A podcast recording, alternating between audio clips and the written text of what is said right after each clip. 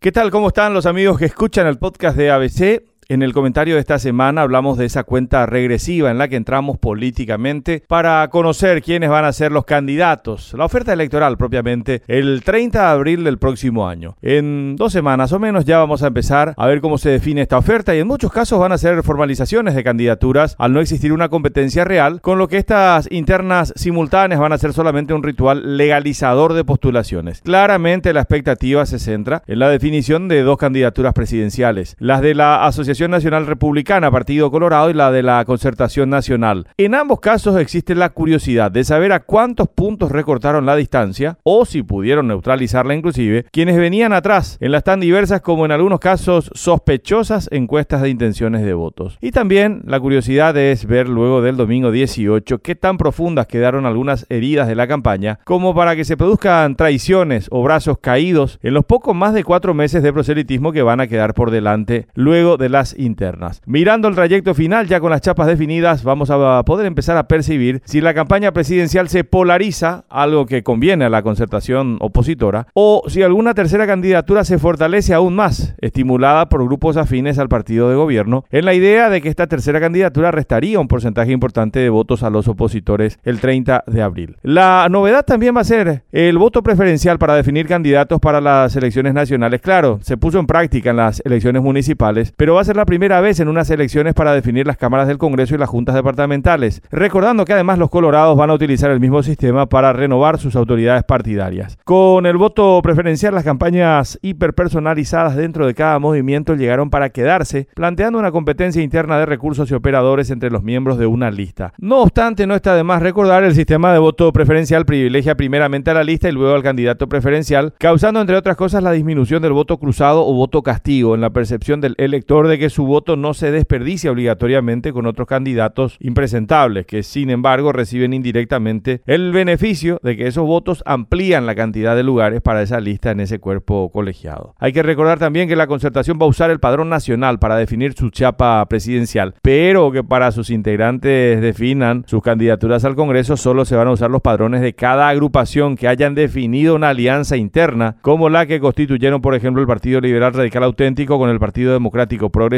el Partido Revolucionario Febrerista y otras agrupaciones. La del domingo 18 va a ser también una elección en la que se legalizarán muchas otras candidaturas con hasta ahora muy baja difusión. Según el Tribunal Superior de Justicia Electoral, hay 22 postulaciones que tienen que formalizarse para la presidencia y vicepresidencia de la República, además de los 45 candidatos a senadores titulares y 30 suplentes, los 80 diputados titulares y sus suplentes, y los candidatos a gobernadores de los 17 departamentos del país, con los candidatos para los más de 250 cargos en las juntas departamentales con sus respectivos suplentes. Ya desde el lunes 19 vamos a comenzar a ver el panorama más claro para el 2023, siempre que ese ritual del domingo consagre a los verdaderamente más votados en cada interna. Hasta la próxima semana.